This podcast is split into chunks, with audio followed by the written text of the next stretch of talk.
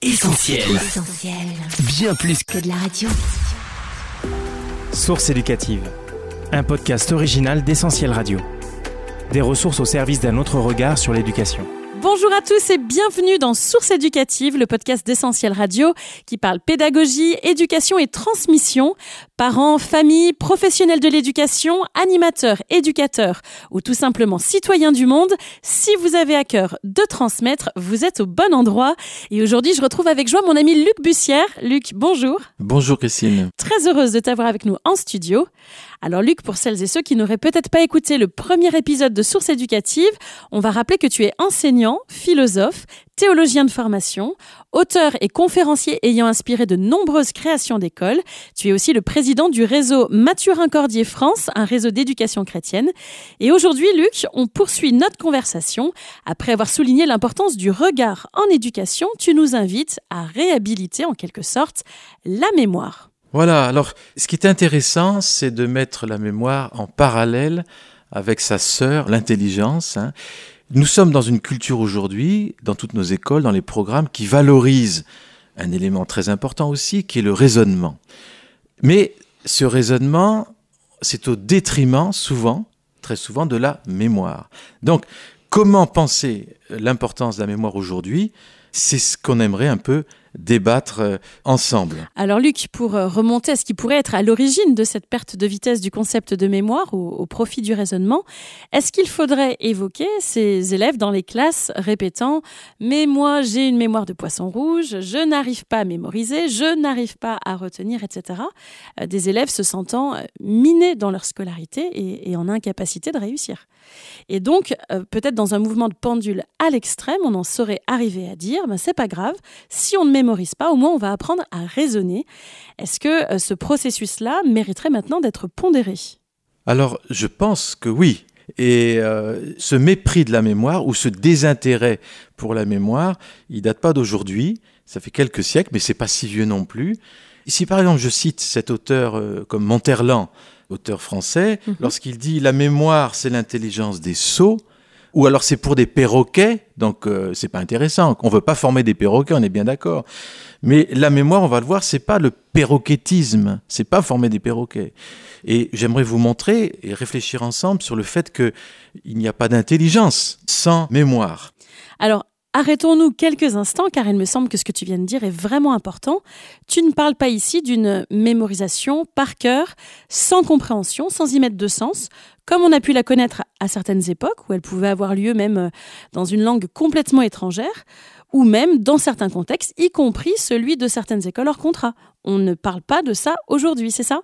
On ne parle pas de ça. Non, non. On parle d'une mémoire qui va nourrir l'intelligence et qui n'est pas au détriment du raisonnement. Mais par contre, le raisonnement, pour marcher à, dans, en pleine efficacité, a besoin d'un stockage dans la mémoire. L'ordinateur ne suffit pas? Voilà. Alors, l'ordinateur aujourd'hui, c'est des stockages de mémoire incroyables, mais le problème, c'est que c'est au détriment de notre mémoire individuelle. On compte sur l'ordinateur et du coup, on se vide euh, soi-même, ce qui est à l'opposé de toute la tradition d'éducation depuis l'Antiquité, chrétienne ou pas. Donc, Qu'est-ce qui s'est passé mm. pour qu'on en arrive à un tel euh, mépris ou désintérêt de la mémoire? Allez, je propose qu'on remonte à l'Antiquité et que tu nous expliques justement comment ça se passait. Quel est l'héritage de l'Antiquité sur ce plan de la mémoire? Alors, on voit dans toute la tradition de l'Antiquité que les savants ne parlaient que de mémoire. Pour les Grecs, la mémoire, c'est la mère de toutes les connaissances. Aristote, il va dire que la mémoire est liée à l'intelligence dans plusieurs de ses traités. Un trésor de belles maximes est préférable à un amas de richesses, disait Socrate, le savoir n'est que mémoire, etc. Hmm. Donc vous voyez, toute cette tradition grecque, eh bien, euh, même jusqu'à Saint Augustin, Saint Augustin par exemple, a beaucoup écrit sur la mémoire. C'était un, homme qui connaissait euh, par cœur non seulement la Bible, mais beaucoup de textes. Les textes antiques, les textes de l'Odyssée, de l'Iliade, etc., étaient mémorisés. Donc c'est absolument prodigieux hmm. euh, ce qui pouvait se passer dans l'exercice de la mémoire dans l'Antiquité. Et ça n'a pas fait des idiots. Au contraire. Et on a même développé du coup des méthodes d'apprentissage qui visaient à renforcer cette mémoire. Tout était en lien avec cette capacité de mémoriser. Absolument. Une capacité d'ailleurs, des techniques de mémorisation qui ont été oubliées aujourd'hui, qui sont en train de revoir le jour. Vous savez, au temps de Charlemagne, il y avait un, ce théologien Alcuin qui était à ses côtés, qui disait la mémoire est la salle de trésor de toutes les choses. Et jusqu'à la Renaissance, toutes les méthodes d'apprentissage voulaient renforcer la mémoire. Et puis, il y a eu des grands coups de balai. C'est ça. Alors, Antiquité, Moyen Âge, Renaissance, la mémoire est plébiscitée. Et ensuite? Alors ensuite, on a notre Descartes national, entre autres, mais vous savez, qui se méfiait de tout ce qui est mémoire. L'idée, c'est d'être libre. Une pensée libre. Et donc, une pensée libre est une pensée qui va se méfier de tout ce qu'on lui a transmis. Donc la mémoire est suspecte. Et donc il va dire ceci, le raisonnement suffit. Donc il faut former le raisonnement et arrêtons avec euh, la mémoire. Il y a des textes très clairs sur euh, la mémoire, c'est pour les imbéciles en gros. Hein. Donc c'est très fort. Et ça, ça va rester jusqu'à aujourd'hui cette influence. Elle est encore là, très très forte. Donc euh, voilà un peu un des éléments qui a fait basculer. Euh, Petit retour en arrière. Est-ce que dans l'Antiquité, au Moyen Âge, à la Renaissance, tu as trouvé des traces qui nous permettraient de faire ce raccourci et de dire, parce qu'on mémorisait, il n'y avait pas le travail du raisonnement, il n'y avait pas le travail de l'intelligence Ou est-ce que c'est Descartes qui... Euh, Justement, et là, il a dit une bêtise à mon sens, parce qu'on voit que les grands intellectuels, philosophes ou théologiens du Moyen Âge avaient un stock au niveau de la mémoire incroyable. Quand vous lisez, par exemple, du Saint-Augustin, c'est pétri de références. Alors, vous n'avez pas les références en bas de page, mais c'est sans arrêt pétri de références bibliques et autres qui sont dans ces ouvrages, qu'il connaissait par cœur. Et au service de l'intelligence. Au service de l'intelligence. Il réfléchissait et il développait une vision du monde, etc., à partir d'un stock phénoménal. Donc c'est là qu'on voit la richesse d'une intelligence. Elle dépend aussi en grande partie de la richesse de la mémoire. Donc Descartes et son doute systématique nous amènent à douter même de ce qu'on peut avoir en mémoire. Absolument, et que la mémoire c'est pas intéressant. ce qui s'est passé avant c'est pas nécessaire. Ça peut au contraire être des bâtons dans les roues, et ce qu'on peut comprendre aussi, ça, ça peut arriver bien sûr. Hein. Voilà. Donc là il y a eu un basculement au XVIIe siècle qui a été, euh, à mon sens, problématique et qui explique un petit peu là où nous en sommes aujourd'hui. Source éducative. Des ressources au service d'un autre regard sur l'éducation. Et aujourd'hui, alors, est-ce que la mémoire, décourage l'intelligence ou elle est au service de l'intelligence? Je dirais au niveau des, pratiques éducatives, de ce qui se met en place. Alors, ce qu'on dit là, si vous voulez, ça a été euh, encore fondé par des recherches il n'y a jamais eu autant de recherches sur la mémoire qu'aujourd'hui d'ailleurs. C'est très intéressant. Mm. Et on redécouvre euh, cette importance de la mémoire au niveau scientifique et malheureusement pas encore au niveau pédagogique. Mais il y a un des articles de pédagogie scientifique qui m'a beaucoup touché. C'est un article qui est tiré de, du magazine La Nation de, Suisse, d'une certaine Laurence Benoît. Et elle soutenait ceci que une mémoire vide décourage l'intelligence. Mm. Et que la valorisation du raisonnement seul ne peut se faire donc au détriment de la mémoire. Car tout raisonnement ne peut se déployer qu'à partir d'informations, hein, les théorèmes, les axiomes, des dates, des faits, des règles grammaticales, du vocabulaire. On a besoin de tout cela. Et donc, il y a fort peu d'hommes sur la planète capables, comme notre Pascal, philosophe aussi, qui à 15 ans, tout seul, avec un compas et une règle, a réussi à redécouvrir un des théorèmes d'Euclide. Donc ça, c'est extrêmement rare. En général, le raisonnement qui n'est pas nourri de mémoire, il crée de l'insécurité. Et pour résoudre un problème, pour écrire le, moindre texte, imaginez qu'on doit prendre la calculette, qu'on doit prendre l'ordinateur, qu'on doit se référer à des livres de grammaire, parce qu'en fait, on ne sait rien. Donc, une intelligence a besoin de la mémoire. Et ce qu'elle dit, c'est assez fort l'image. Elle donne l'exemple d'un estomac qui travaillerait sans nourriture. Donc, on est presque au niveau de la pathologie là. Là, on est au niveau de la pathologie. Donc, il va produire des acides et ces acides vont détruire même l'estomac. Et on arrive à cette conclusion. Et là, je ne parle pas d'héritage chrétien, je parle d'hommes de, de science aujourd'hui qui disent attention, on arrive aujourd'hui à une intelligence qui s'autodétruit parce que on a tellement méprisé la mémoire, le simple fait d'apprendre, des, simples règles de grammaire, par exemple. Comment voulez-vous écrire euh, le français sans avoir au moins en tête et dans le cœur des théorèmes et des règles minimum. Donc en fait, il ne s'agit pas de mettre l'accent sur la mémoire au détriment du raisonnement, mais c'est de redonner à chacun sa place, puisque l'un ne peut pas aller sans l'autre. Absolument. L'un a besoin de l'autre et nous voyons les résultats au niveau de l'éducation. Nous avons besoin de retrouver une juste place à la mémoire. Source éducative. Des ressources au service d'un autre regard sur l'éducation. Allez, on va continuer à interroger ce lien intelligence et mémoire. Luc, est-ce que tu pourrais nous en dire plus sur ce duo, mais cette fois-ci en matière de psychologie du développement? Alors, euh, si on prend la grande référence qui est Piaget, ce célèbre pour ses travaux relatifs à tout ce qui est psychologie du développement, il affirme ceci, tout participe de la mémoire, en dehors de laquelle il ne saurait y avoir ni compréhension du présent, ni même invention. Donc là, c'est une, une des nombreuses phrases qu'on peut trouver dans toute cette tradition actuelle qui réhabilite la mémoire mm. pour l'intelligence. Il ne s'agit pas d'une mémoire qui est appelée à fonctionner toute seule, bien sûr que non. C'est mort sinon. Mais une mémoire qui fonctionne pour l'intelligence. Vous avez un, un académicien de l'Académie française, Georges Duhamel, qui disait ceci Je suis né dans un temps où la mémoire n'était point considérée comme une vertu funeste, et j'ai vu par la suite naître et grandir dans le monde universitaire un profond mépris de la mémoire, vertu que l'on a voulu, par un damnable artifice, opposer à l'intelligence. C'est une grande niaiserie. Loin de porter ombrage à l'intelligence, la mémoire l'alimente, la suscite, lui fournit des matériaux. Un homme intelligent, doué d'une mémoire faible et mal exercée, demeure un infirme et un pauvre. Il perd les meilleures chances d'appliquer son entendement. On ne méprise pas la mémoire, on l'adresse et on la fait obéir. Intéressant comme euh, eh une position qui dénote et qui se met à côté d'une une tradition ambiante. Aujourd'hui. D'où l'intérêt des neurosciences qui euh, cherchent à comprendre comment fonctionne cette mémoire et qui cherchent à nous donner des billes sur euh, comment aider euh, la mémoire de chaque enfant. Alors, s'il n'y a pas d'intelligence sans mémoire, qu'en est-il de l'attention? Parce que ça aussi, c'est le grand dada des neurosciences. Alors, c'est le grand dada et c'est le grand problème aussi actuel de ce qu'on appelle le déficit d'attention qui s'observe surtout dans le monde occidental euh, et euh, qui est réel. Hein. Ça touche à peu près 10-15% des enfants, des garçons surtout. Et justement, il n'y a pas de mémoire sans attention. L'attention, c'est le burin de la mémoire, disait Montaigne. Et cette capacité d'attention, aujourd'hui, elle est bien mise à mal. Plusieurs sont d'accord pour dire que un des buts des études scolaires, c'est de développer la capacité d'attention. C'est par exemple Simone Veil, pas la ministre, mais la philosophe, qui disait ceci.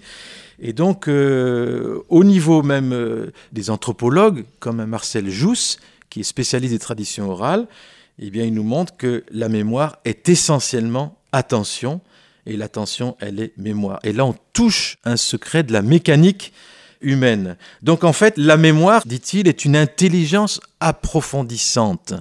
Une belle expression pour euh, valoriser les deux. Donc voyez, on a aujourd'hui certains courants qui réhabilitent. En tout cas, les sciences s'y intéressent. La psychologie du développement, il est temps que ça atterrisse dans les salles de classe et dans la formation même euh, des enseignants. Alors, tu as parlé, Luc, de Simone Veil, tu as parlé de Marcel Jousse, de Duhamel. Est-ce que tu aurais d'autres noms, d'autres citations peut-être, qui finiraient euh, de graver, d'ancrer cette pensée de la valeur de la mémoire dans nos esprits? Alors, il y en a plusieurs euh, qu'on connaît tous. Hein. Donc, on prend euh, par exemple Pascal. La mémoire est nécessaire, dit-il, pour toutes les opérations de l'esprit. Voltaire, hein, sans la mémoire, l'homme ne peut rien inventer. Shakespeare, la mémoire est la sentinelle de l'esprit. Napoléon, une tête sans mémoire est une place sans garnison. Et on pourrait en citer d'autres. Donc vous voyez, il y a quand même toujours eu un courant qui a compris la valeur de la mémoire. Cette valeur qu'on peut retrouver dans toute l'histoire de l'éducation. Alors mémoriser, oui, c'est important, mais comment? Est-ce qu'on sait comment ça se passait à l'époque dans d'autres traditions pour mémoriser?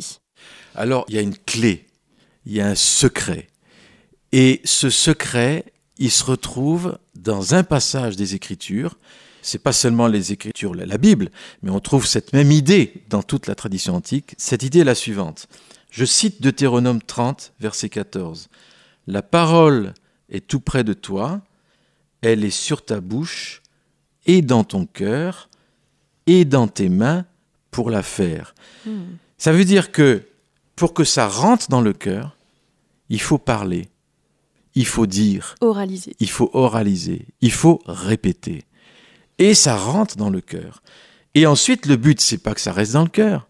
Le but, c'est que ça se traduise ensuite par un comportement, une pratique, une action. Hein? Euh, Jésus a dit, par exemple, les, les mauvaises pensées viennent du cœur, les bonnes aussi. Et donc, qui dit penser, dit prélude de l'action. Donc, en fait, le cœur, bibliquement, si vous voulez, c'est le siège non pas seulement des émotions, des sentiments, mais c'est le siège de l'intelligence, c'est le siège de la pensée, c'est le siège de la volonté, c'est le siège de la mémoire. Donc, on trouve par exemple dans les psaumes euh, David à un moment qui dit Je serre ta parole sur mon cœur. Et là, nous avons l'origine de notre expression J'apprends par cœur. Alors nous, apprendre par cœur, c'est souvent, on pense que c'est au détriment de l'intelligence, mais ça veut dire je mets dans mon cœur. Et quand on sait que c'est à partir du cœur qu'il y a toutes les sources de la vie, ce qu'on y met va tout influencer. D'où l'importance de mémoriser pas n'importe quoi, mais mémoriser ce qui est vrai, mhm. ce qui est beau, ce qui est pur. Et cette mémorisation, la parole de Dieu par exemple, qui est vivante, eh bien ça va toucher l'intelligence qui est dans cette même maison, qui est le cœur. donc la porte d'entrée du cœur, c'est la bouche. Et toutes les sociétés antiques ont compris cela on entend là euh, quelque chose qui parle de la mémoire auditive. Si on parle, si on le dit, si on l'entend ou on se l'entend dire, on va mieux mémoriser. La mémoire kinesthésique avec les mains, tu en parlais à l'instant. Et pour les visuels alors, est-ce que les yeux ont aussi un rôle dans cette mémorisation? Alors bien sûr, quand on prend toutes les, images utilisées, que ce soit par les prophètes, que ce soit par Jésus, bien sûr, ils font appel également à cette image. Donc la parole accompagnée d'une parabole, par exemple, ou d'une image, bien sûr, le but c'était de se rappeler. Le but c'était de se rappeler. Et d'ailleurs ce terme, se rappeler, se souvenir, ces accords par exemple en hébreu, on le trouve plus d'une centaine de fois et dans de nombreux psaumes d'instruction, le psaume 78, tu instruis tes enfants, tu en parles, tu vas rappeler. Donc l'importance de la mémoire, se rappeler. Et se rappeler, à l'époque, ça voulait dire capable de réciter des chapitres entiers, des histoires entières. Il y a un exemple fabuleux, vous savez que là, lorsque le peuple d'Israël était dispersé, eh bien parfois la Torah, euh, c'était des rouleaux, et puis euh, on avait perdu certains livres, etc. Et on retrouve l'histoire d'une salle de classe qui était en diaspora, qui a pu se rappeler tout le livre d'Esther simplement en questionnant les élèves. Hmm. Ils avaient mémorisé tous les livres d'Esther, un des livres parmi tant d'autres. Donc imaginez un peu cette capacité. Et on voit ça aussi très fort, par exemple, quand vous avez le cantique de Myriam, ou vous avez le cantique de Marie aussi, j'exalte le Seigneur. Quand vous regardez ce qu'elle dit, mais mes amis, elle cite les Écritures. Tel psaume, tel passage de l'Ancien Testament, tel prophète.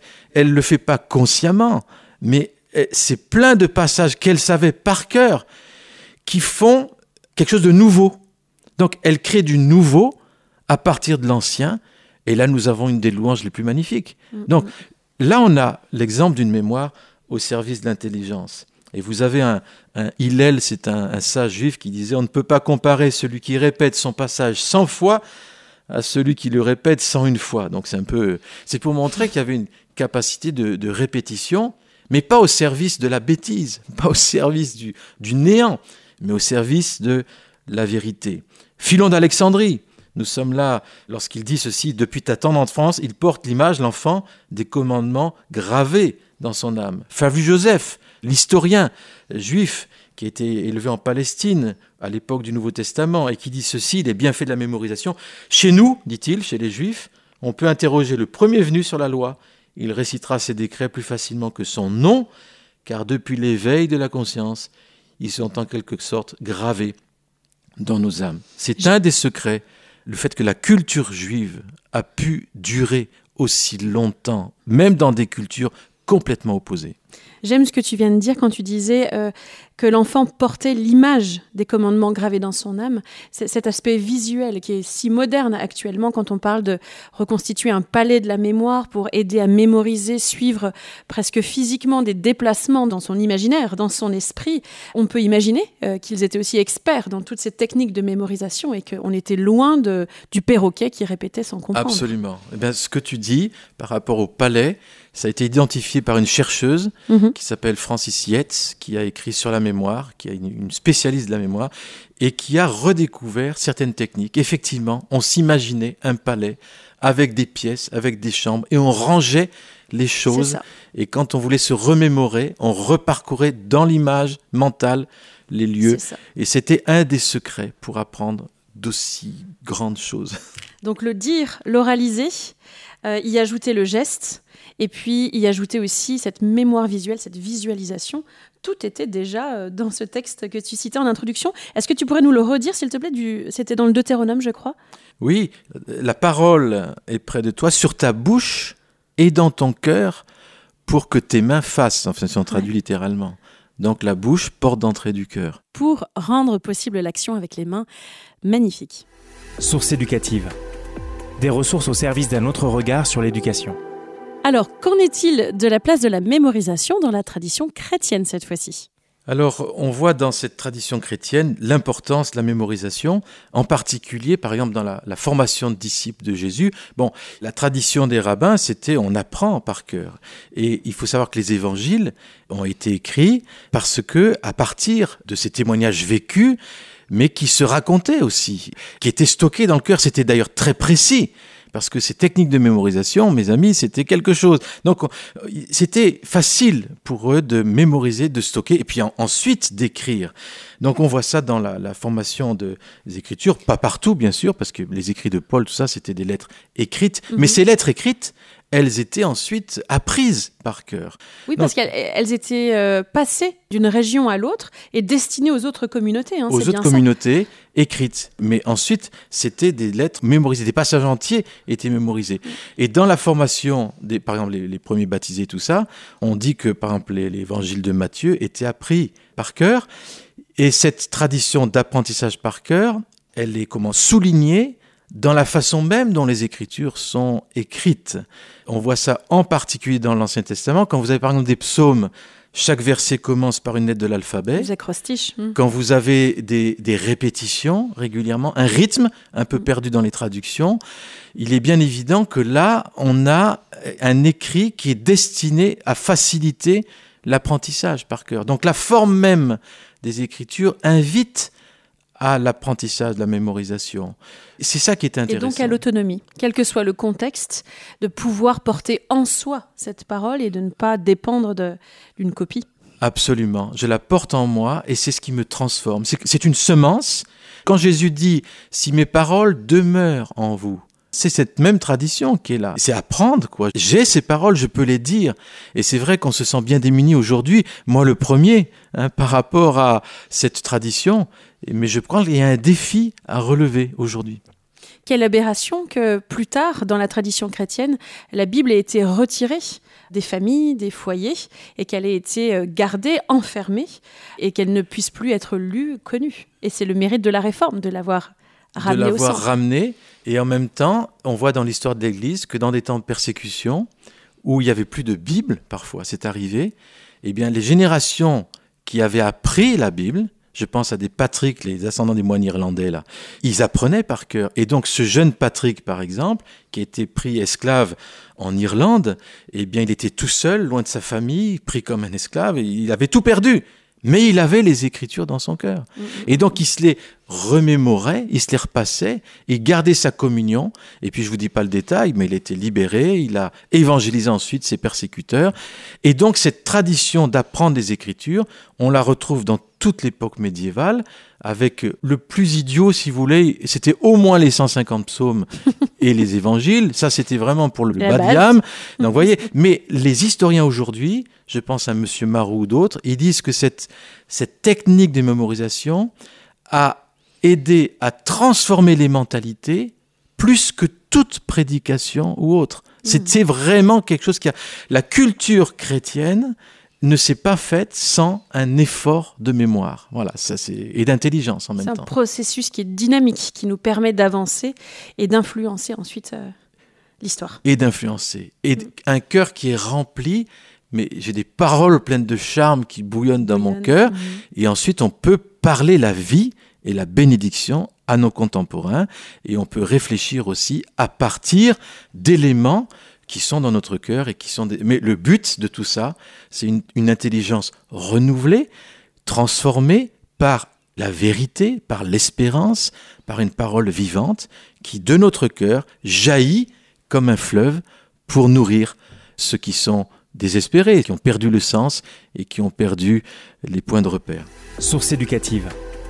Des ressources au service d'un autre regard sur l'éducation. Alors je crois qu'on retrouve aussi cette tradition orale en dehors de la tradition juive et en dehors de la tradition chrétienne. Je pense au célèbre conte des frères Grimm qui à l'origine étaient préservés et transmis de bouche à oreille et qui n'ont été que tardivement recueillis et mis à l'écrit. Puis je pense aussi à la tradition orale en Afrique. Alors bien sûr, alors en Afrique je suis allé souvent et je peux vous dire, je suis chaque fois étonné de la capacité d'écoute des enfants. Ils peuvent vous écouter pendant une heure, deux heures. Vous n'avez pas besoin de faire des animations. Ils écoutent, ils retiennent, ils redisent. Donc c'est Amadou Ampateba, un des sages d'Afrique, qui disait en Afrique, on connaît la citation, hein, quand un ancien meurt, c'est une bibliothèque, qui, brûle. Et la Bible, c'est le mot bibliothèque aussi. Mm. Et donc, cette notion de bibliothèque qu'on mémorise, eh ben, voyez, elle se retrouve dans d'autres traditions. Et là, dans la tradition africaine, le but, c'était aussi la sagesse. Le but, c'était pas des connaissances ou des informations pour des informations. C'était pour vivre autrement, avec une sagesse euh, différente. Donc voilà, on retrouve l'oralité, dit-il, n'est-elle pas la mère de l'écrit à travers les siècles comme dans l'individu même Les premières archives bibliothèques du monde sur les cervelles des hommes, la tradition orale est la grande école de la vie. Elle recouvre et concerne tous les aspects. Donc là, quelque part, c'est une réhabilitation de l'oralité qui, elle aussi, euh, contribuer à la mémorisation, alors qu'on aurait plutôt tendance à se dire que c'est l'écrit qui est le support de la mémorisation. Donc finalement, les deux ont leur place. Les deux ont leur place, pas l'un au détriment de l'autre. Mm. Toute l'histoire de l'éducation, donc, de l'Antiquité, tout ça. Là encore, on est dans une, une mémoire qui fait que on, remet en on se remet en question. Il n'y aurait pas de remise en question sans ce détour que nous avons fait. Donc il y a besoin de ce détour, de cette mémoire, pour remettre, réformer quelque part, revisiter nos pratiques et peut-être rééquilibrer ce mariage entre le raisonnement et la mémoire. Hmm. Et réfléchir à comment aider, favoriser le processus de mémorisation en classe, puisque tous les enfants ne sont pas euh, égaux sur ce plan-là. Absolument. Mais se dire, voilà, en fin de primaire, qu'est-ce qu'on voudrait qu'ils aient appris par cœur mm. et qui va leur rester toute la vie. Mm. Et euh, alors là, on pourrait aller euh, longtemps, mais les techniques de mémorisation, c'était aussi par la, le geste, c'était par la, le fait de se balancer, de bouger, de marcher, pas d'être assis. Voilà, le fait aussi de répéter, le corps qui agit pour la mémorisation, le chant aussi. Le chant, on sait très bien que les enfants, quand ils apprennent des chants, ils apprennent les paroles. Donc tout ça, c'était intégré. Je rappelle que les psaumes étaient chantés. Mm. Donc la mémorisation se fait aussi par là.